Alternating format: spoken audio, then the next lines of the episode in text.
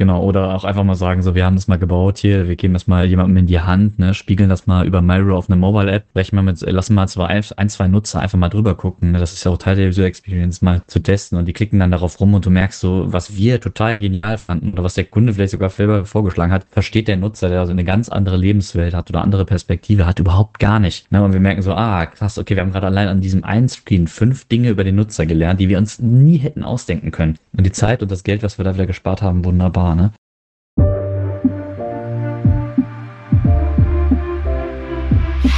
Herzlich willkommen zur Skillbyte Podcast Episode Nummer 56. Prototyping for Rapid Application Development. Abonniert unseren Kanal für mehr spannende Themen aus dem Technologieumfeld, wenn ihr IT-Entscheider oder IT-Fachkraft seid. Wenn ihr eine Hörerfrage habt, sendet uns gerne eine E-Mail an podcast.skillbyte.de. Wir freuen uns immer über Bewertungen und insbesondere über Weiterempfehlungen an Freunde und Kollegen. Heute bin ich mit zwei Experten zum Thema Prototyping hier und zwar zum einen Christoph Bresler. Hallo Christoph. Hallo, grüße dich. Schön dabei zu sein. Danke für die Einladung. Sehr gerne. Und mit Christian Strang. Hi Chris. Hallo zusammen.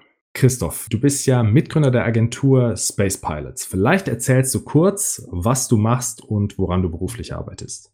Ja, gerne. Ja, wie du sagst, äh, Gründer der Digital-Design-Agentur Space Pilots. Wir arbeiten üblicherweise an den Nutzererlebnissen, also Konzeptdesign für Webanwendungen, Mobile-Apps. Das ist so unser Thema, die durchdenken wir, die planen wir und gestalten die auch. Und das mache ich jetzt seit ja schon einigen Jahren. Insgesamt ja bin ich schon seit zehn Jahren mit dem Thema Konzept und Design von Anwendungen dran. Wahnsinn, okay. Also freue ich mich wirklich. Du hast reichlich Erfahrung und ihr wendet wahrscheinlich verschiedene Tools an. Auch über die Jahre hat sich da wahrscheinlich eine Entwicklung abgezeichnet. Ja, ja, auf jeden Fall. Da haben wir vieles ausprobiert und äh, versuchen uns auch da irgendwie stetig weiterzuentwickeln. Ne? Gerade Design und Entwicklung, da können wir wahrscheinlich nachher nochmal zu sprechen. Das ist ja immer mehr eine Symbiose. Da versuchen wir uns auch ähm, aktiv weiterzubilden und bessere Workflows für Designer und Entwickler zu finden. Super, freue ich mich drauf. Christian, vielleicht möchtest du uns kurz sagen, wie du zum Thema Prototyping gekommen bist und woran du arbeitest. Ja, genau. Also ich arbeite an Ten Fingers und an weiteren digitalen Produkten bin an das Thema ja, Prototyping drangekommen, indem ich im Endeffekt damit angefangen habe, einfach Ideen, die ich halt hatte, per Code äh, abzubilden und dann festgestellt habe über die Zeit, dass es halt nicht der effektivste Weg ist und äh, habe mich dann her, so herangehangelt über Paper Prototyping und andere Tools und bin jetzt mittlerweile halt bei Figma angekommen. Okay, hast du also auch schon viele, viele Jahre mit Prototyping-Werkzeugen gearbeitet. Wie lange ungefähr? Ja, ungefähr 15 Jahre. Okay, dann haben wir eine ganze Menge Wissen heute im Podcast. Mega. Das Problem, warum es diese Prototyping-Werkzeuge überhaupt gibt, liegt ja historisch darin begründet, dass Anwendungsentwicklung, Christian, du hast es gerade schon gesagt, sehr lange dauert und damit auch sehr teuer ist. Man ähm, überlegt sich ein Feature oder einen Prozessablauf und dann implementiert man den oder so hat man das früher gemacht und hat dann festgestellt, oh, das ist gar nicht so cool, wie ich das äh, mir vorgestellt habe oder das bringt dem Kunden gar nicht so viel, wie es den Anschein hatte und hat jetzt diese ganzen Ressourcen aufgewendet für eine Funktion, die man im Grunde nicht braucht. Das heißt, es gibt ein großes Bedürfnis in der Softwareentwicklung, den Entwicklungsprozess zu verschlanken. Die Entwicklung der letzten Jahre, also das Scrum-Vorgehensmodell statt dem antiken Wasserfallmodell oder auch das Lean Startup Movement, wo der MVP, also quasi ein voll funktionsfähiger Mini-Prototyp gebaut wird, der ja schon das Leistungsversprechen durchscheinen lässt, aber auf gar keinen Fall eine komplette Anwendung gebaut wird, zielen ja genau in diese Richtung. Der Entwicklungsaufwand soll zielgerichtet oder auf den Benutzer zugeschnitten werden. Zweiter Faktor kommt dazu, die Software muss ja heute viel mehr Funktionen und Varianten anbieten als noch vor einigen Jahren. Also in den 90ern oder frühen 2000ern, da gab es halt normale Webseiten und Desktop-Software heute ne, bei vielen Applikationen gibt es eine Webseite, gibt es eine App für iOS und Android. Die Webseite funktioniert auch responsive, das heißt auch mit mobilen Geräten oder mit einem Tablet sieht die gut aus für verschiedene Bildschirmgrößen und so weiter. Das heißt, der Funktionsumfang und der Entwicklungsaufwand steigt sogar noch. Also man muss quasi mehr Output produzieren, was das Bedürfnis, die Entwicklungszeit zu reduzieren oder möglichst zielgerichtet einzusetzen, natürlich noch weiter steigen lässt. Wie ist da eure Beobachtung in den letzten Jahren? Ja, das äh, beobachten wir auch so und das wurde also mir auch schon so ein bisschen in der Ausbildung mitgegeben. Im Studium habe ich mich schon mit super viel mit Usability Engineering befassen dürfen und ähm, das ist, zahlt eigentlich genau auf das ein, was du eben gesagt hast, von ähm, Wasserfallmodell zur agilen Entwicklung und ähm, so ist ja auch eigentlich die Idee, ähm, Anwendungen zu konzipieren und zu gestalten, dass man ja es erstmal schafft, irgendwie sich die Nutzerszenarien zu durchdenken und die komplexen Anwendungen und was die alles auch in den Schnittstellen miteinander machen machen, ne? also von Web zu App zu Mobile App zu irgendwelchen Backends, dass man das halt sauber durchdenkt und durchprototypt, weil äh, wenn man sich da verläuft und irgendwo äh, in die falsche Richtung läuft, dann ist das in der Entwicklung meistens ein Stück teurer und äh, deswegen dieses ganze Usability Engineering und die richtige Art des Prototyping für die aktuelle Phase oder für die aktuelle Herausforderung zu finden, Nutzer und deren Bedürfnisse zu analysieren, um dann irgendwie erstmal ja zu skizzieren, wo wir eigentlich hinwollen, ja, hat da einfach noch viel, viel mehr an Wert gewonnen. Ne? Und da, da sprechen wir noch gar nicht davon, dass irgendwie auch Software-Ergonomie-seitig irgendwie die Ansprüche immer höher werden durch Anwendung. Das ist, glaube ich, nochmal ein ganz anderes Thema. Aber Komplexität, wie du äh, sagst, steigt, der Wunsch nach Agilität steigt und die Erfahrungen und Erwartungen von Nutzern sind auch mittlerweile ganz andere. Ja, das bekomme ich auch mit. Auch wie du sagst, die Oberfläche oder diese Prozessflows, das ist ja das eine, was designt werden muss. Die Schnittstellen im Hintergrund sind das andere und da wird es ja noch teurer, wenn man sich verrennt und eine Funktion implementiert, die letztlich dann nicht den erwarteten Nutzen bringt. Das ist ganz spannend. Ich habe gerade noch einer potenziellen Kundin geschrieben und wir sind gerade so ein bisschen, ich werfe diese kleine Geschichte einfach mal ein. Ja, gerne. Äh, weil sie mich gerade daran erinnert. Und äh, sie, sie schrieb auf ein Angebot von uns, dass wir uns initial mal um ihre Wireframes und ihr Design kümmern, so ein bisschen auch dahin. Oder dachte, ähm, das ist ja schon recht viel auch, was wir dann da aufbringen müssen an, an Geldinvest, um eigentlich erstmal was zu sehen. Und dann war das natürlich auch so ein bisschen eine Steilvorlage für das Thema UX, Usability, Prototyping. Ähm, und ich habe ihr dann auch geschrieben, ja, das ist äh, richtig. Das ist vielleicht nicht wenig Invest, aber wenn wir uns nachher verlaufen und irgendwie ganz viele Funktionen entwickeln und technisch umsetzen, die nachher keiner braucht, dann hast du ein Vielfaches vielleicht von dem ausgegeben, was du eigentlich ausgeben wolltest und was du jetzt investieren müsstest. Deswegen macht es auf jeden Fall Sinn, dass wir uns vielleicht ein bisschen länger im Konzept aufhalten. So nenne ich es jetzt mal vereinfacht. Also die Phase auch des Prototy Prototypings und dann hast du am Ende vielleicht oder sehr, sehr wahrscheinlich viel, viel weniger Schmerzen mit der Anwendung, die du dann bauen möchtest. Ja, das ist äh, eigentlich ganz interessant, weil das hört sich so an, als hätte die Kundin noch nicht dieses Problem gehabt, dass sie sie mal zu viel Geld in Entwicklungsressourcen gesteckt hätte, was ja ein gutes Problem ist. Aber andererseits ist dann wiederum, wenn es passiert wäre, hätte dann sie dieses Learning gehabt, aus dem sie dann quasi erkannt hätte, dass das doch einiges bringt. Ich habe auch tatsächlich in vielen Briefings von anderen Agenturen und, und, und Projektpartnern oder technischen Partnern immer wieder gehört, dass da auch eine Einstiegsfrage zu Kunden ist. Ja, haben sie schon mal irgendwie in digitalen Projekten gearbeitet oder in komplexeren Softwareprojekten, dass das auch quasi so eine Ausschlussfrage für äh, einige Dienstleister ist. Ne? Also um genau das das rauszufinden und zu wissen oder zumindest ähm, den, den Kunden auch darauf vorbereiten zu können, dass da eben sowas kommen kann. Dass es wichtig ist, da sehr viel drüber zu sprechen. Weil ich glaube, wer das nicht mal erlebt hat, der weiß nicht, warum darum, äh, warum um diesen ganzen Prozess so Tara gemacht wird. Ne? Mit, wir müssen viel reden, wir müssen erstmal vorbereiten, wir müssen uns Gedanken machen. Die wollen ja alle mal loslegen. Also viele Personen wollen immer loslegen, das spüre ich so und das ist auch super, weil das ist ja ein Treiber. Aber letztendlich tut es ja auch immer recht schnell weh, wenn man merkt, die Personen haben es noch nicht selbst mal durchlitten und wissen nicht, warum man das ganze Theater macht. Ja, ich meine, das, das kann teilweise sogar dabei anfangen mit der Idee. Ne? Dass, äh, wenn man, wenn ich jetzt mit Leuten spreche, die halt irgendwie eine super tolle Idee haben, dann weiß ich halt direkt den Status von denen oder den Erfahrungsstand, wir die Idee nicht sagen wollen. Weil für mich ist das halt dann direkt schon so ein Zeichen. meine, das ist quasi von, schon vor Prototypen, dass wenn du halt nicht mal die Idee kommunizieren kannst oder kommunizieren willst, ist das schon mal direkt so ein Red Flag und. Ja, das stimmt das ist ganz verrückt, ne? Die Leute, wenn so ein Gebäude gebaut wird, dann ist das halt total klar, dass das erstmal geplant werden muss, bis ins Detail, äh, bis hin, wie die Türen eingebaut werden. Also ne, Planungsphase ein Jahr oder länger und dann erst wird mit dem Bau begonnen, also dem eigentlichen Bau des Gebäudes. Und auch während dem Bau treten natürlich noch Probleme auf, die gelöst werden müssen. Aber am Ende baut man das Gebäude dann so, wie es geplant ist und äh, hoffentlich erfüllt es dann auch den Zweck, für den es gedacht ist. Bei Software, weil es halt so was Intangibles ist. Ne? Das sieht man nicht oder man denkt, ach, das ist so eine Webseite, die hat mein kleiner Bruder ja in zwei Nachmittagen gemacht. Ja, ja man versteht das halt auch nicht, wenn man technisch nicht versiert ist. So, ne? Also wenn so ein Haus gebaut ist, ist halt Stein auf Stein. Das kann man irgendwie, auch wenn man selbst nicht da in dem Business unterwegs ist, verstehen. Aber Software, wenn man selber nicht irgendwie Softwareentwicklung gemacht hat, ist das wirklich so, ja, ein schwarzes Loch. Ne? es gibt ja auch alles schon, ne? Das ist ja auch so ein bisschen das, das der, der Gedanke bei vielen Personen, die sich jetzt nicht so viel mit äh, Anwendungen auseinandersetzen. Die denken, ja, es sind Bausteine, die steckt man zusammen, das ist alles modular und dann läuft das einfach. Es gibt einen fertigen Chat, es gibt eine fertige Kundenverwaltung oder äh, Kontaktverwaltung, die steckt man einfach zusammen und dann läuft das halt. Was gibt's denn da für Unterschiede und für, für, für Sonderfälle? Das kann man sich ja gar nicht vorstellen und ähm, dann rennt man ja schon in so ein, in so ein Szenario rein.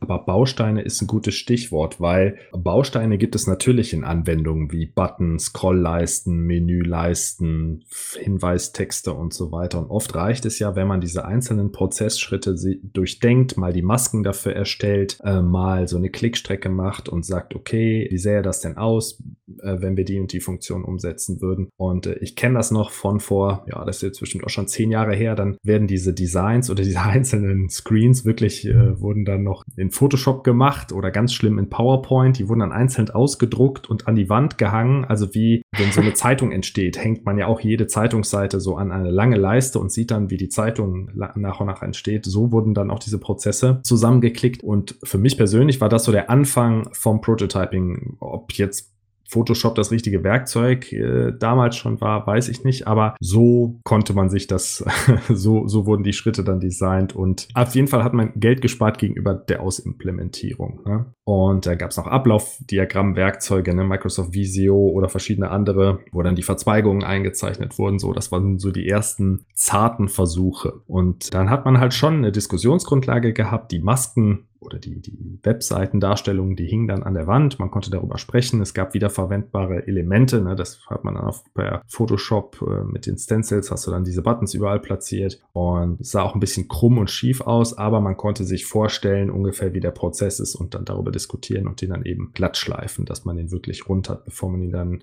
ausimplementiert. Das hat dem Kreativprozess geholfen, wurde auch als Diskussionsgrundlage, wurden diese Screens verwendet und zeigt klar, man konnte klar sehen, dass es sich um Prototypen handelt, weil die ja an der Wand ausgedruckt waren und nicht, nicht ausimplementiert waren, dass man die auf dem Monitor schon gesehen hat oder so. Und die ersten Prototyping-Werkzeuge haben ja auch genauso gestartet. Also ich kann mich erinnern, so 2012, 2013 habe ich mit Balsamic Mockups angefangen und da konnte man, das sah alles aus wie handgezeichnet, konnte man eben genauso einzelne Elemente hintereinander platzieren, um eben diese Prototypen zu erstellen. Habt ihr Balsamic auch verwendet oder habt ihr noch vorher angefangen? Nee, tatsächlich haben wir das auch sehr, sehr stark verwendet, auch als, als ein Tool in der Uni. Wurde das damals schon vorgestellt, 2012, 2013, ähm, haben wir sehr viel damit gemacht und tatsächlich ziehen wir es auch zwischendurch immer noch mal zu, äh, zur Hand, weil weil es eben genau das tut. Also du kannst halt schnell diese verschiedenen Komponenten mal zusammenklicken und wenn man sich in einer ganz frühen Phase befindet, irgendwie im Team oder auch mal mit einem Kunden, erstmal überhaupt ganz, ganz grob irgendwelche Sachen zusammenzuwerfen, so gucken, was, was könnte da sein? Sprichst du davon von der Kontaktverwaltung oder sprichst du von einem CM oder wie, was genau ist das, was du da meinst? Das erstmal überhaupt zu visualisieren, da kann man das nach wie vor oder nutzen wir das nach wie vor immer wieder mal. Da ist es eben weniger die Frage, was ist dann das Tool an der Stelle, sondern wie kriegen wir es schnellstmöglich hin und auf pragmatische Art und Weise dem Team oder auch dem Kunden was zu zeigen, was visuell ist, was er sich ein bisschen vorstellen kann, um die Kommunikation irgendwie zu synchronisieren. Sprechen wir über das Gleiche, haben wir ein ganz anderes Verständnis. Das kann genau so eine Skizze sein, ne? also auf Papier, aber tatsächlich hat er dadurch, dass Balsamik auch so ein bisschen trivial ist und so ein bisschen äh, ja stark vereinfacht ist, hat das auch da echt einen, echt einen guten Nutzen. Ja, weil man auch sieht, also ich weiß nicht, Christoph oder Christian, wie es euch gegangen ist. Man hat ja auch manchmal so HTML-Prototypen gebastelt und hat dem Kunden das dann gezeigt und dann ist oft beim Kunden der Eindruck entstanden, ach, das ist ja schon fertig. Wann können wir das denn online schalten sozusagen? Und dieses Problem hat man halt bei Balsamic Mockups nicht, weil man ganz klar sieht, dass es sich hier um einen Prototypen handelt, der nur ja wie auf Papier gemalt ist. Ja, also ich habe da auch einen anderen Werdegang als der Christoph. Also er hat das eben ganz schön gesagt. Diese Tools nutzt du ja im Endeffekt, um zu kommunizieren, um entweder im Team zu kommunizieren oder vor allem auch zwischen dem Team und den Kunden zu kommunizieren. Aber da ich halt die meisten Projekte immer äh, in, also alleine gebaut habe, habe ich diese Tools benutzt, um die Sachen aus meinem Kopf zu bekommen, zu visualisieren und, und dadurch Fehler zu erkennen. Das habe ich aber meistens dann auf Papier gemacht, jetzt Wireframes oder so und bin dann halt meistens dann auch relativ schnell in Photoshop reingesprungen, beziehungsweise davor habe ich dann teilweise diesen Schritt gemacht, dass ich mir irgendwie Bootstrap geschnappt habe, so ein Basisinterface gebaut hatte, um zu gucken, wo welche Elemente halt hin müssen. Aber alles so, dass es eher für mich war und jetzt nicht irgendwie, dass ich das äh, konkret kommunizieren müsste mit einem Kunden. Ja, auf jeden Fall Balsamic, Christoph, du hast es angesprochen, sehr basic. Das ist auch meine Erinnerung an dieses Werkzeug. Ich habe es jetzt auch länger nicht verwendet. Äh, dadurch natürlich aber eine niedrige Lernkurve. Man kann es jedem geben und jede Person kann im Grunde sofort damit losarbeiten. Heute ist es ja schon so, dass diese Prototyping-Werkzeuge ganze Klickstrecken, Formularfelder, Validierungen beinhalten und man, ich sage jetzt mal ein bisschen hochtrabend, fast fertige Anwendungen generieren kann. Ja, mit Scrolling, Bildauswahl, ähm, verschiedenen verschiedenen Icons, äh, Grafiken und so weiter. Und diese Anwendungen laufen dann auch im Browser, so dass man im Grunde auch schon eine relativ umfangreiche Demo zeigen kann.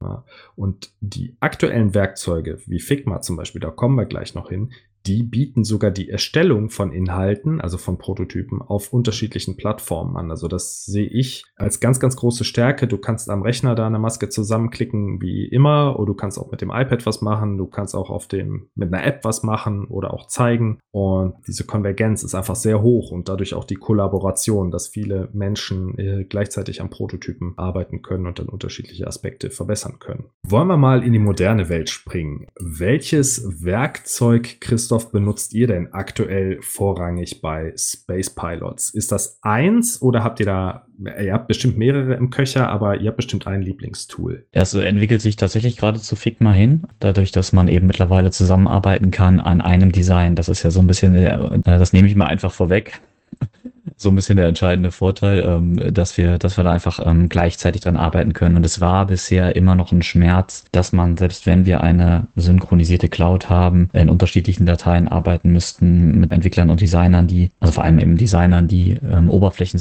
gestaltet haben, Designs entwickelt haben und dann muss man sich absprechen, wer ist wann drin und äh, ist synchronisiert und so weiter. Deswegen geht es gerade Richtung Figma. Äh, an sich ist aber immer die Frage so ein bisschen, wie, wie ist das Team-Setup, ne? Was ist gerade der Zweck von der Prototyping Phase, was brauchen wir gerade am meisten und äh, wie ist das Team aufgestellt und wie kann es am besten damit umgehen. Das heißt, ähm, wenn wir ein Team haben, was halt total äh, fit im Moment in, in Sketch ist, mit den Libraries und allem drum und dran super gut klarkommt, dann springen wir halt mal in Sketch und arbeiten mit Envision und vergeben dann über Envision die Prototypen. Ähm, aber es wird eben immer mehr Figma, weil die Nachfrage auch irgendwie steigt, weil auch die, die Produktteams immer mehr mit Figma arbeiten und weil ähm, auch wir jetzt so langsam die, die, die ähm, Transformation dahin ähm, eingeleitet haben und auch mit den Dateien, die wir haben, auch gut weiterarbeiten arbeiten können. Ne? Also auch unsere Sketch-Dateien werden noch verstanden und interpretiert. Der Weg zu Figma hin, das haben sie, glaube ich, sehr, sehr gut gemacht, ist sehr, sehr einfach. Dieses gemeinsam kommentieren im Browser, sich das Ganze anschauen, das ist schon recht flott und einfach. Das wusste ich gar nicht. Figma kann also Sketch-Dateien importieren? Genau, ja. Den, der Weg zurück geht, glaube ich, nicht. Ähm, ist mein letzter Kenntnisstand. Das wäre auch äh, geschäftlich unklug wahrscheinlich. wahrscheinlich eine strategische Entscheidung, ja. äh, genau, nee, aber ansonsten ist, also mit Sketch machen wir dann auch schon mal Wireframes ähm, oder tatsächlich äh, springe ich dann irgendwie mal auch in irgendwie Balsamic nochmal zurück. Aber wir haben auch zu Studentenzeiten, habe hab ich auch damals irgendwie mit Keynote äh, irgendwie Prototypen zusammengeklickt. Ne? Da, da ging es dann da eher darum, dass man schnell visuelle Elemente hat und man konnte ganz witzig Animationen mit Keynote und PPT machen. Also das zeigt dann eben, wenn es um bestimmte Dinge wie Interaktion geht und gar nicht so sehr um die Feinheit der Designs, dann gibt es vielleicht auch mal andere Wege. Es geht ja immer darum, irgendwas zu zeigen und zu kommunizieren oder eben ne, kreativ zu sein, viele, schnell viele Varianten von Designs zu machen. Und dann bietet sich manchmal vielleicht auch ein anderes Tool an, aber wenn wir jetzt grundlegend unsere UX-Konzepte, also die User-Flows durchdenken oder die, die Seitenarchitektur oder eben konkrete Screen-Designs, einzelne Screen-Designs, Designs, dann eignet sich da Figma schon, schon sehr gut. Ich fände es halt auch interessant, weil also an sich würde man jetzt Figma als High-Fidelity-Tool nehmen oder ansehen und äh, Balsamic als Low-Fidelity. Aber theoretisch kannst du halt in Figma halt über die Community auch äh, Libraries einbauen, in denen du Komponenten hast, die halt auch aussehen wie Low-Fidelity und du nimmst quasi das High-Fidelity-Tool, aber baust Prototypen, die Low-Fidelity aussehen, wo der Kunde dann auch nicht erwartet, dass die halt äh, jetzt schon live sind. Ähm, bei Fidelity sprichst du von, von welcher, von der visuellen Fidelity? Mhm, okay. Genau. Das war ganz schön. Das haben wir, ähm, das ist, glaube ich, Teil des Usability Engineerings. Da trennen sie das, glaube ich, ganz schön in die äh, inhaltliche Genauigkeit, Fidelity, die visuelle Genauigkeit, also Interaktionsfidelity. Und das ist ganz schön. Das kann man immer heranziehen. Ich sage ja die ganze Zeit irgendwie, Prototypen kommen so ein bisschen auf den Zweck an. Man muss sich ja überlegen, ähm, womit arbeitet man gerade? Hat man schon fertige Inhalte und geht es darum, die Inhalte und die Struktur klar zu haben? Dann braucht es irgendwie erstmal kein richtiges Design-Tool. Dann kann das auch eben Pen und Paper sein oder eben Balsamic, wenn man erstmal nur um Texte und welche Bilder können könnten da stehen. Also erstmal sehr inhaltlich arbeitet. Um, ähm, dann ist die Frage, ja, muss es dann visuell auch schon sehr genau sein, weil dann Entwickler bald wirklich Komponenten umsetzen wollen im Frontend. Dann spreche ich meist von der genau, also visuellen ähm, Fidelity, muss das high oder low sein? Und oder wie ist denn, wie ist das mit der Interaktion? Muss man die Interaktion darstellen? Geht es darum, dass wir sehr viel Übergänge zeigen, vielleicht sogar Animationen darstellen wollen? Und dann an dieser Fidelity-Auswahl, ne, von niedrig bis hoch in all diesen drei Kategorien kann man dann auch so ein bisschen sein Prototyping-Tool quasi aussuchen, je nachdem, was gerade erforderlich ist. Aber Figma bietet mittlerweile halt für alle Phasen eigentlich schon eine ganz gute Unterstützung. Also ich bin selber Softwareentwickler und ich habe immer mehr einen Figma-Tab offen, wo halt die Fachseite oder das ist natürlich, kommt aus der UX oder dem Design. Da werden halt Masken abgebildet, die die Fachseite so angefordert hat oder die mit der Fachseite so abgestimmt sind und ich implementiere die dann runter. Auch sehr komplexe Prozesse können darüber abgebildet werden. Wobei, ich kann das gar nicht so beurteilen. Ich benutze bei Figma wahrscheinlich äh, 10% der Funktionen, falls überhaupt, und das Tool kann viel, viel mehr. Also von daher ist es gut, dass Christoph das und Christian, dass ihr heute da seid und da mehr drüber sprechen könnt, was es da noch alles gibt. Für mich ist, glaube ich, die USP oder der hohe Wert entsteht durch diese Konvergenz. Also viele Leute können gleichzeitig an einem Prototypen arbeiten, multi gerätemäßig. Ja, dadurch kommt man sehr schnell voran und jeder kann in seiner Welt bleiben, in der er zu Hause sind und äh, gemeinsam an einem Artefakt arbeiten. Ich finde es halt mittlerweile auch interessant, also jetzt gerade für, für Ten for Swingers, die neue Version, ging es halt darum, wo stellst du die Dateien zur Verfügung. Wir haben dann halt die Confluence-Page, wo ich quasi die Single Source of Truth, habe ich dann alle äh, Module beschrieben. Und dann ist die Frage, wo packst du jetzt zum Beispiel für Achievements, wo packst du die Achievement-Dateien rein? Und vorher habe ich die dann halt gesippt und da halt reingepackt. Und jetzt sage ich halt, alles, was grafisch ist, ist in dieser Figma-Datei drin. Also alles, was du, wenn du irgendwas grafisch suchst, geh einfach da rein, dort ist das halt drin. Das finde ich irgendwie ganz schön, wenn das alles an einer Stelle dann zusammenkommt. Gibt es denn eine besonders herausstechende Funktion bei Figma, die euren Workflow maßgeblich vereinfacht hat in den letzten ein, zwei, drei Jahren? Das Auto-Layout, also das Kollaborative, das hatten wir gerade schon so ein bisschen, ne? dieses Zusammenarbeiten, das ist definitiv ein Riesenvorteil. Ähm, die Auto-Layouts funktionieren auch ein ganzes Stück besser nochmal als bei Sketch aus meiner Sicht, ähm, dass man da eben responsive Designs nochmal viel, viel einfacher und, und, und auch schlanker umsetzen kann. Also es nicht nochmal irgendwie vielleicht eine zweite, dritte Adaption braucht, unterschiedliche Arbeitsflächen, wo man nochmal die Mobile Designs oder umgekehrt, ne, die Desktop Designs nochmal anpasst und ausprobiert, sondern die Komponenten lassen sich schon so gut ineinander verschachteln und auf die Responsivität ausrichten, dass man da mit einem Design eigentlich sehr, sehr gut die verschiedenen äh, Medientypen abbilden kann. Ja, was ich noch super spannend finde, ist halt dieser Komponentenansatz bei Figma, dass man so eine Art Masterkomponente baut und darüber dann halt Instanzen abbildet. Und wenn man jetzt sagt, okay, das passt eigentlich nicht, sagen wir, die Masterkomponente ist irgendwie ein blaues Viereck. Ich habe halt 20 Instanzen davon, dann kann ich die Masterkomponente halt anpassen farbig und alle Unterinstanzen passen sich halt auch an. Das finde ich halt super. Und wenn man das jetzt noch zum Beispiel mit Atomic Design kombiniert, dass man halt von klein auf Designs halt aufbaut, äh, also ich, muss man sich jetzt mal anschauen, Atomic Design, das ist halt so ein eigenes Ding, finde ich im Moment sehr spannend, wie robust das Ganze halt wird, auch wenn man dann halt noch Anpassungen macht und dass sich das im ganzen Design dann halt umsetzt, in allen Pages. Kurz als Einschub, Atomic Design, das ist so ein Ansatz, dass man äh, wie Atome, Moleküle und größere Strukturen bilden, kann man das natürlich auch in dem Design machen. Also ein Atom wäre zum Beispiel der Submit-Button und ein Molekül wäre eine Login-Maske, wo der Submit-Button drauf ist. Ne? So meinst du das? Und die Login-Maske könnte man jetzt überall oder an mehreren Stellen verwenden. Und wichtig ist, dass man die Komponente Login-Maske verwendet innerhalb von Figma, dass wenn sich an dieser Komponente etwas ändert, sich überall etwas ändert, wo diese Komponente eben äh, verwendet wird. Also genauso wie das im Source Code äh, für die Anwendung gemacht wird, wenn Atomic Design verwendet wird. Dieser Ansatz, den kann man auch bei Figma benutzen. Das ist auch, glaube ich, bei, bei, den, bei den Tools generell schon ganz gut mitgedacht. Also eben genauso zu arbeiten auf kleinster Ebene. Bei Figma ist das dann eben, glaube ich, auch, ja, genau wie du sagst, ne, ähm, äh, Komponenten bei, bei Sketch waren es dann Symbole und ähm, die aber jetzt in Varianten anzulegen, macht es halt wirklich nochmal leichter und die auch dann in, in die Prototypen. Also wenn du, das, wenn du das mal durchtestest, eine Klickserie machst und du ähm, schaltest hintereinander, dann kannst du eben diese Varianten auch mal austesten, dass du einen Hover-Button oder eine Hover-Design von einem Button nochmal darstellen kannst. Das macht es echt viel, viel leichter und schneller, da ähm, Prototypen zu bauen. Nee, aber genau, grundsätzlich ähm, bauen diese Design-Tools ähm, schon sehr, sehr gut genau auf diesem Atomic Design-Ansatz an, dass man eben von den kleinsten Element sich ähm, die Module nach und nach zusammenbaut. Und äh, ja, wenn man da halt auch konsequent arbeitet, dann, dann ist das eigentlich ein durchgehender Posten vom, vom ersten Moment, wo man diese Komponente hat, läuft das durch, bis halt auch die Entwickler diese Komponente dann so im Code dann nachbauen können und, und dann eben auch an den richtigen Stellen die Einzelelemente eben richtig wiederverwenden können, um sich ganz, ganz viele Aufwände zu sparen wenn ich diese Komponenten oder dieses Paradigma des Atomic Designs auch in Figma konsistent durchziehe, hat dann der Style Guide ausgedient? Also kennt ihr vielleicht eine Style Guide? Große Unternehmen machen das. Äh, wie sieht bei uns generell die Unternehmenssprache aus? Wie sieht bei uns ein OK-Button aus? Wie sieht ein Abbrechen-Button aus? Wie sieht eine Fehlermeldung aus? Wie sieht eine Erfolgsmeldung aus? Und möglichst das über viele Anwendungen konsistent zu halten, damit der Nutzer immer sofort erkennt, ach, das ist die Anwendung vom Unternehmen XYZ. Das könnte man damit ja eigentlich prima abbilden, ne? dass man den Style Guide sozusagen als äh, Atomic-Komponente innerhalb von Figma anlegt. Also ich habe da nicht so viel Erfahrung wie der Christoph, aber was ich glaube, ist, dass halt auch viele Unternehmen mittlerweile halt Figma als ihren Style Guide benutzen und verlinken. Ja.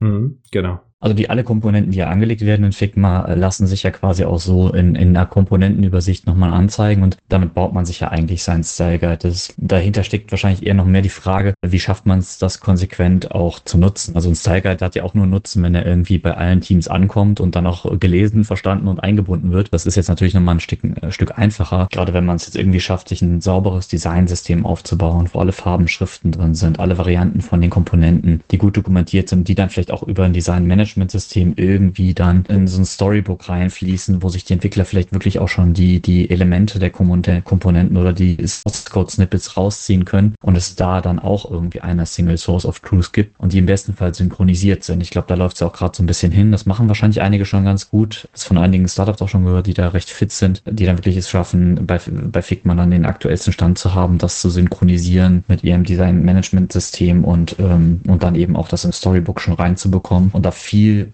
viel besser schaffen, dass die Designelemente immer wieder verwendet werden, aktuell gehalten werden, synchronisiert sind mit der Entwicklung und da dieser ganze, äh, wo haben wir die aktuellste Version und wo sind denn die Komponenten und auch das ist ja noch ein Designfall, das ganze Thema so ein bisschen ähm, erschlagen wird.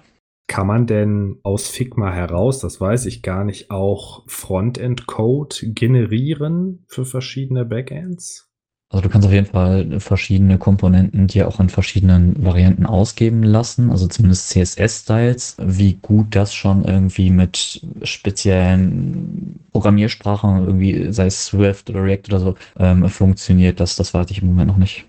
Genau, also du kannst ihn unter Inspect kannst du den Code anzeigen lassen. Aber klar, wie Christoph schon meint, wenn du jetzt irgendwie sowas wie Tailwind, CSS oder sowas nimmst, bringt dir das dann eh nicht direkt was. Aber wenn wir jetzt eben in dem Prototypenbereich unterwegs sind, dann ist das schon nicht schlecht. Oder zumindest kann man sich halt daran orientieren. Also da purzelt der rohe HTML-Code raus, oder? Äh, nur CSS, soweit ich das jetzt sehen kann.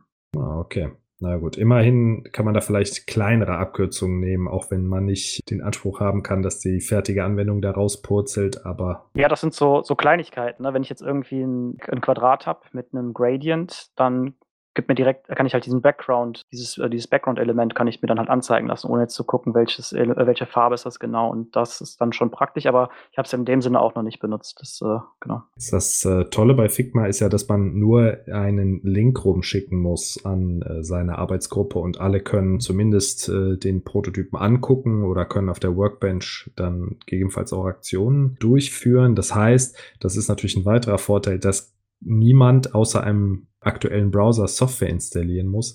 Hat Figma eigentlich eine Desktop-App? Hat's schon, aber das war halt auch mein, ein Grund, warum ich mich halt für Figma entschieden habe. Du kannst quasi auf dein iPad gehen und kannst dort weiterarbeiten. Du brauchst jetzt keine spezielle iOS-Software. Und dieser browserbasierte Ansatz ist schon meiner Meinung nach ein sehr, sehr starkes Argument dafür. Die Browser sind mittlerweile so weit, dass sie ja wie alle Funktionen wie eine Desktop-App abbilden können, ne? inklusive Hardwarebeschleunigung und so. Ich weiß auch gar nicht, wie das ist bei der Desktop-App, ob die einfach nur sich, äh, also da weiß der Christoph das sicherlich auch besser, ob die jetzt angefangen haben mit der Browser-Version und dann irgendwann die Desktop-Version ist vielleicht auch einfach nur ein Container, ne? Kann, kann ja natürlich auch sein. Ja, das, also die haben auf jeden Fall im Browser angefangen und dann die Adaption Richtung Desktop gemacht. Soweit ich das weiß, ist die, ist die, ähm, die, die Mobile-App eben im Moment ergänzend dafür da, um sich die Prototypen auch anzusehen. Also ähnlich wie bei Sketch oder Adobe XD, dass man diesen Mirror Mode hat, um dann sich die Prototypen mal da anzeigen und vertesten zu lassen. Christoph, die Frage geht jetzt so in deine Richtung. Prozessschritte außerhalb der eigentlichen Entwicklung und vielleicht dem ersten Kunden-Brainstorming, wo du sagst, dass, da würde ich explizit nicht Figma nehmen, da gibt es ein besseres Werkzeug zu oder ja, so als Agentur oder auch so als Entwickler kenne ich, das hast ja so deinen Werkzeugkoffer, wo einzelne Werkzeuge drin sind. Wo würdest du sagen, liegen die Schwächen bei Figma und bei welchen Prozessschritten, gerade in der User Experience, würdest du auf jeden Fall ein anderes Werkzeug nehmen oder anders vorgehen? Es kann ja auch Stift und Papier sein dann.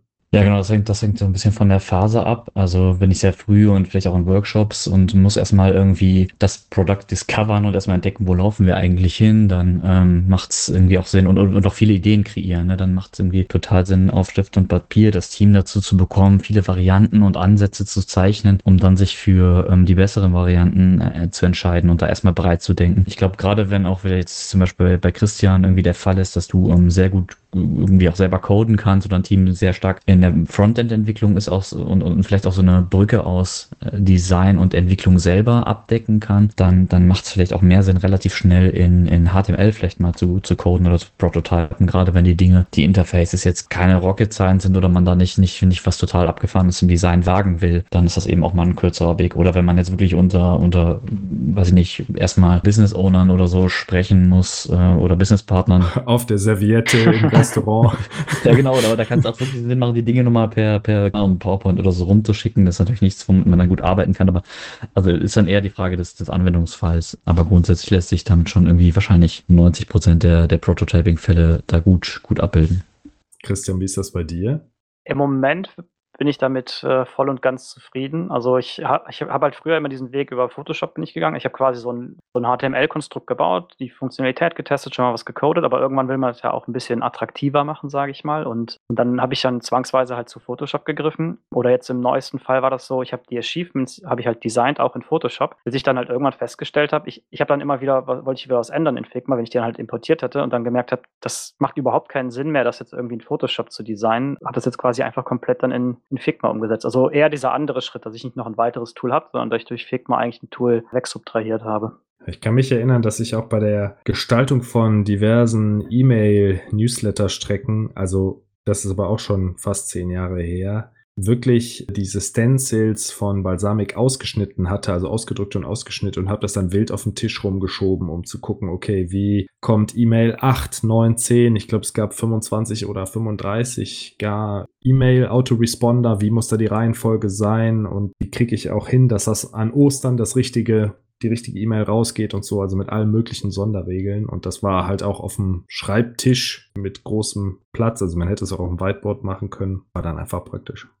Ich glaube, das ist, das ist auch so ein bisschen wieder, ne, dieses Discovern, Ausprobieren, wenn man mal auch so ein bisschen Flows durchdenken will, wie eben da dann Marketing Flow oder User Flows. Und da kommt auch diese, diese, diese Screen Wall wieder ins Spiel, ne, die hat eigentlich per se keinen funktionalen Nutzen für den Prototypen selbst mehr, aber um mal mit einem großen Team da drauf zu gucken und mal Dinge auszuschneiden und umzuschieben und da was hinzufügen und hinzuschreiben. Da gibt es, glaube ich, nichts Besseres, als dann vielleicht mal in der realen Welt dann irgendwie mit Papier oder so rumzuhantieren und da mal schnell was zu machen, weil da kannst du dann nicht mit irgendwie sieben, acht, neun Leuten in den, in den Figma-Prototypen gehen und dir alles wieder äh, neu zusammenschustern. Dann wird es wahrscheinlich auch eventuell auch ein, ein, Problem mit der, mit der Ladezeit und der, der Geschwindigkeit. Also da, dafür macht das total Sinn. Oder eben, wenn man halt auch durch ist und testen will, dann das Testen am, am Mobile-Gerät geht wahrscheinlich auch ganz gut, aber es wird wahrscheinlich etliche Fälle geben, wo man dann mal eine Testversion braucht einfach und man Nutzer wirklich dann mit, mit nochmal mehr und realen Daten auch da testen lassen muss und ein bisschen ausgiebiger auf verschiedenen Geräten testet und da, da wird es dann natürlich auch auf bei dem Prototyping-Tool aus meiner, aus meiner Sicht.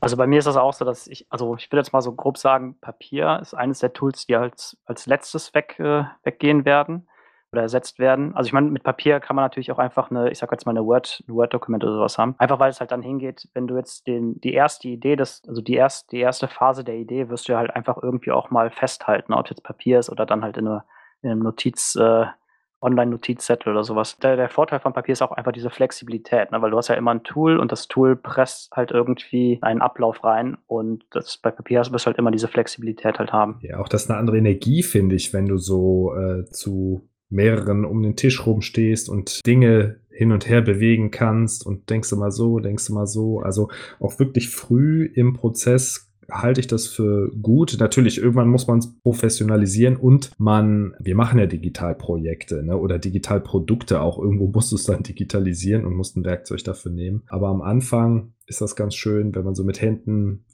und Füßen richtig arbeiten kann, ja. Super Punkt, genau. Also wie ihr sagt, ne, das ist, äh, ist ein wichtiges Tool, ein super Tool. Und trotzdem möchte ich gerade im ganzen unter dem Aspekt Prototyping ganz, ganz dringend auch darauf hinweisen, dass alle, die irgendwie anfangen oder da mehr machen wollen, viel mit Software arbeiten, immer daran denken, erstmal den Stift in die Hand zu nehmen und zu scribbeln, weil das ist am Stift und bei Stift und Papier passiert. Und die Menge äh, an Ideen, die man in ganz hoher Geschwindigkeit auswerfen kann, die kriegt man so, glaube ich, nirgendwo anders abgebildet. Und da möchte ich echt jeden zu animieren, weil ich auch schon viele äh, irgendwie Startups oder Kunden Kunden sehe, die auch immer mal dann direkt in äh, Wireframes bauen oder Designs bauen, sich dann vielleicht auch so ein bisschen verlaufen ne, in, in der Ausgestaltung oder in den Möglichkeiten von den Tools, wo es aber wirklich erstmal darum geht, über welche Funktionen reden wir, welche Varianten, in welchen Varianten könnte man diese Funktion abbilden. Und das hilft dann auch nachher, wenn man verschiedene Varianten schon mal auf dieser, auf, auf einem Papier ausgestaltet, ausdesignt hat und da schon entschieden hat, nein, die und die Ansätze funktionieren nicht, dann muss ich die schon nicht als Pixel in Figma einbauen. Damit mache ich da auch dieses Dokument vielleicht schon wieder übersichtlicher. Also das wird sich äh, im ganzen Prozess Prozess widerspiegeln, dass man vorher kreativ war, beziehungsweise immer, wenn es irgendwie wieder an eine neue Product Discovery Phase oder an eine Vorbereitung von Sprint geht, macht das immer wieder Sinn. Ne? Und das ist nie verkehrt, da irgendwie auch mal was, was aufzuscribbeln.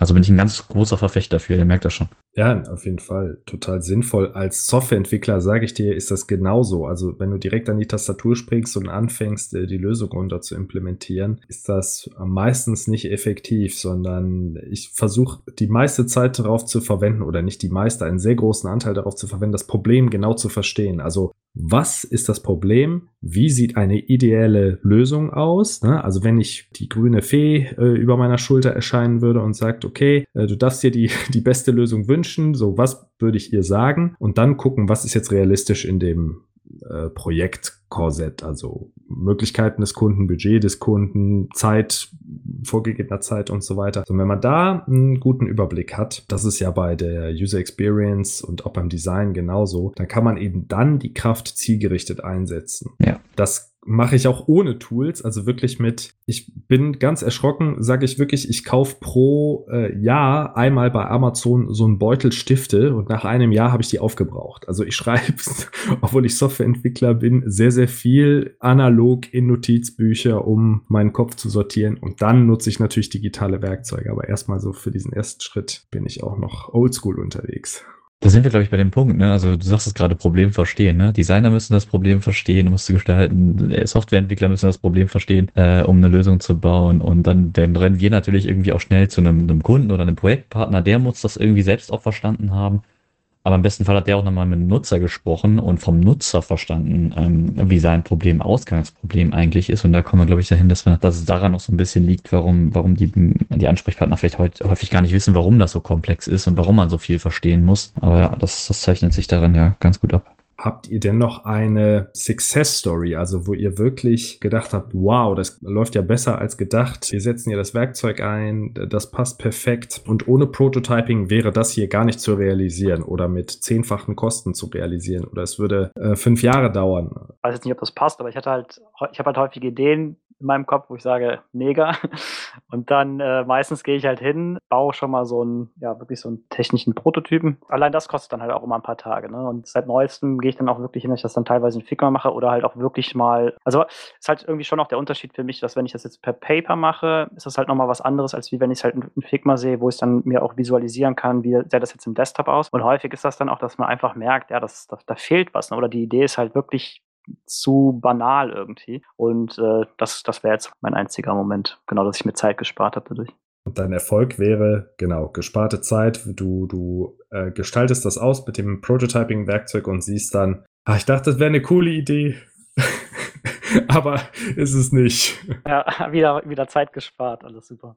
Der Christoph, bei dir und deinen Kunden werdet ihr den Moment wahrscheinlich auch häufiger gehabt haben, dass der Kunde sagt, oh, ich dachte, das wäre cool heute Morgen unter der Dusche, aber jetzt, wo ich sehe, löscht das. Ja, super, genau, genau, genau. Oder auch einfach mal sagen, so, wir haben das mal gebaut hier, wir geben das mal jemandem in die Hand, ne, spiegeln das mal über Miro auf eine Mobile-App, brechen mal mit, lassen mal zwei, ein, zwei Nutzer einfach mal drüber gucken, ne, das ist ja auch Teil der User Experience, mal zu testen und die klicken dann darauf rum und du merkst so, was wir total genial fanden oder was der Kunde vielleicht sogar selber vorgeschlagen hat, versteht der Nutzer, der also eine ganz andere Lebenswelt hat oder andere Perspektive hat, überhaupt gar nicht. Ne, und wir merken so, ah, krass, okay, wir haben gerade allein an diesem einen Screen fünf Dinge über den Nutzer gelernt, die wir uns nie hätten ausdenken können. Und die Zeit und das Geld, was wir da wieder gespart haben, wunderbar. Ne? Wir haben neulich für, für ähm, äh, ein Spiel zur Bundestagswahl halt auch irgendwie mit einem Kunden relativ schnell online in, in einem Prototyping-Tool gearbeitet. Du hast ja auch eben das Thema angesprochen. Ne? Man muss den Kunden irgendwie auch ein Gefühl dafür geben, ob das jetzt eine reale Software ist, gerade wenn es schnell gut aussieht, ne? dass das erstmal ein Prototyp ist. Und wir haben es da, glaube ich, ganz gut hingekriegt, auch mit Figma relativ schnell ihn da reinzubringen und ähm, schon früh in der Wireframing-Phase ihm mal Dinge zu zeigen, also einen Seitenaufbau zu zeigen, erste Farbkonzepte, aber wirklich Schritt für Schritt die Nutzererfahrung, also erstmal nur die Informationen, die irgendwie hintereinander stehen,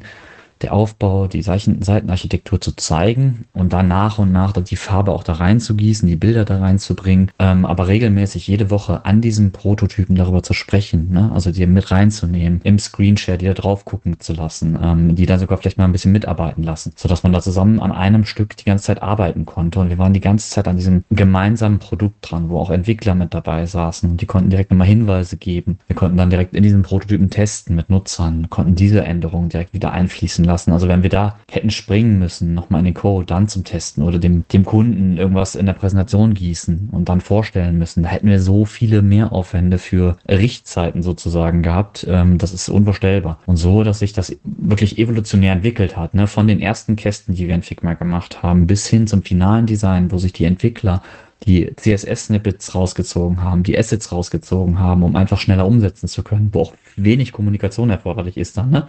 Also natürlich immer noch ein bisschen, aber es ist viel weniger. Diese ganze Reise konnte der, der Kunde dann auch mitverfolgen und nachvollziehen, was da passiert, seine Impulse mit einbringen. Und wir hatten die, in, in der ganzen Zeit diesen einen Prototypen, an dem wir gearbeitet haben. Und was wurde auch gemerkt, dass es läuft irgendwie so seamless, einfach so, so, so, so in einem durch. Das, das, das motiviert auch das ganze Team. Also es scheint, es scheint so Nebeneffekte zu sein, ne? Zeit und Geld sowieso. Aber dieser Nebeneffekt, dass das einfach fließt und dieses Produkt immer sichtbar besser wird, das war, das war eine ganz faszinierende Sache. Und das hat in dem Projekt ähm, einmal einmal mehr geklappt und mit Figma tatsächlich auch immer ein bisschen besser. Also Christoph, das war dieses Projekt, ich sehe das jetzt so vor meinem geistigen Auge, das nimmt quasi mehr und mehr Gestalt an. Jeder bringt kleine Änderungen ein. Das heißt, es ist auch ein Stück weit seins, ne? Also man fühlt sich dann auch dafür verantwortlich. Jetzt darf man nicht vergessen, wir äh, leben seit anderthalb Jahren in der Pandemie. Das heißt, oftmals sitzen die Leute zu Hause ähm, oder an unterschiedlichen Plätzen. Das heißt, es muss viel remote gearbeitet werden. Das ist sicher auch nochmal ein starker Pluspunkt von Figma jetzt, dass man da so ja, relativ problemlos zusammen telefonieren kann und digital an einem Asset arbeiten kann. So, und jetzt nach und nach ist, diese, ist dieser Prozess eben gewachsen oder ausgestaltet worden, bis äh, dann jeder mit dem Endergebnis zufrieden sein konnte. Genau, das, das, war, das war so das Vorgehen. Das hat uns ja auch wirklich auch bei Gesprächen zwischendurch mit so einer Nutzergruppe über Teams zum Beispiel haben wir auch mal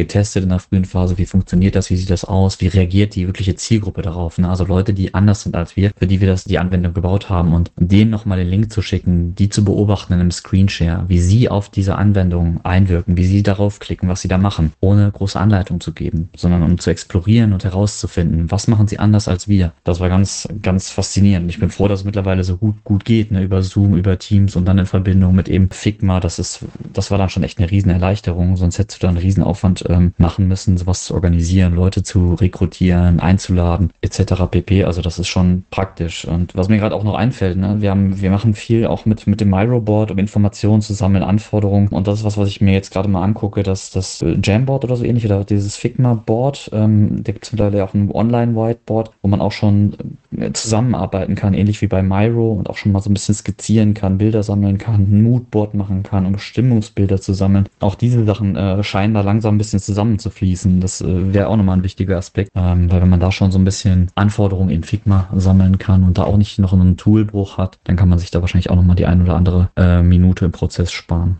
Du gibst jetzt schon so einen Ausblick auf Funktionen, die gerade ausgebaut werden, also die rudimentär wahrscheinlich schon funktionieren und die zukünftig vermutlich noch weiter an Bedeutung gewinnen werden. Christoph Christian, wenn ihr eine Glaskugel hättet, ne, ihr habt jetzt ja schon auch viel Erfahrung mit Low-Fidelity-Tools bei Samic, dann später Sketch, heute Figma gesammelt. Wohin geht die Reise bei Prototyping-Tools? Also welche Probleme sind heute noch ungelöst, die, ich sag mal, in naher bis mittlerer Zukunft vermutlich vermutlich auch von diesen Software Komponenten übernommen werden können. Möchtet ihr da eine Prognose wagen? Also ich könnte mir vorstellen, dass du irgendwann nicht einfach nur das CSS bekommst, sondern tatsächlich so einen einfachen Website-Export machen kannst. Natürlich jetzt irgendwie ohne API-Schnittstelle oder sowas, aber dass du wirklich gerade so äh, Webseiten bauen kannst, die jetzt zum Beispiel eine Web-Visitenkarte sind oder irgendwie ein Produkt promoten, wo du jetzt kein großes Backend brauchst. Das könnte ich mir vorstellen, ist in der näheren Zukunft wird das irgendwann kommen, was dann halt ja nochmal viel größeren Publikum dieses Tool halt schmackhaft machen wird.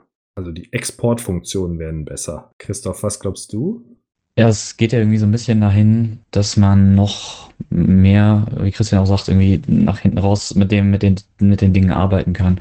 Und wenn wir aus dem Prototyping-Tool für verschiedene Frontend-Technologien vielleicht direkt die richtigen Komponentenbeschreibungen haben oder schon mehr Source-Code-Snippet in einen Entwickler-Style-Guide vielleicht auch einpflegen können, der sich auch irgendwie global steuern lässt, dann wäre da ja bei Übergabe zwischen Design und Entwicklung nochmal irgendwie Zeit gewonnen. Das wäre das wäre ein ganz großer äh, Wunsch oder ist auch so eine Erwartung, die ich da habe. Und auf der anderen Seite aber auch vielleicht vorne im Prozess aus den ganzen Ideen, die irgendwo entwickelt werden, die irgendwo bei Papier, auf Papier entstehen, ähm, die auch schneller zu, zu, zu Komponenten werden zu lassen. Das ist vielleicht nochmal eine ganz, ganz interessante Sache, die man, wo sich die Tools vielleicht nochmal drauf, drauf spezialisieren könnten. Also vielleicht so eine Bibliothek an Best Practice Komponenten. Also wie sieht ein Login aus, der modern ist und alles abdeckt, was 90 Prozent der Logins brauchen oder so. Das wird zum Teil schon über, über so, ja, also Framework-Anbietern gemacht, Material UI und so weiter. Da gibt es schon irgendwie so Komponenten-Libraries, die man schon nutzen kann. Das ist schon ganz gut. Das funktioniert recht, recht fein. Auch mit Plugins kann man da schon recht viel machen, aber vielleicht auch von einem Sketch, wie kann man von einem Papier-Scribble ähm, recht hin, recht schnell hin zu Komponenten und Vorschlägen. Das wäre ganz gut. Und wir haben auch immer noch das Thema, dass ich glaube, gerade wenn es interaktiver wird, äh, viele Designer auch schnell noch zum Framer rüberspringen und Framer da auch nochmal andere Vorteile bietet, was Animation, Interaktion für verschiedene Programmiersprachen abbildet und auch da nochmal bessere Exportfunktionen hat. Also da gibt es noch, noch Dinge, die, die ein Framer bietet, die ein Figma nicht hat und ähm,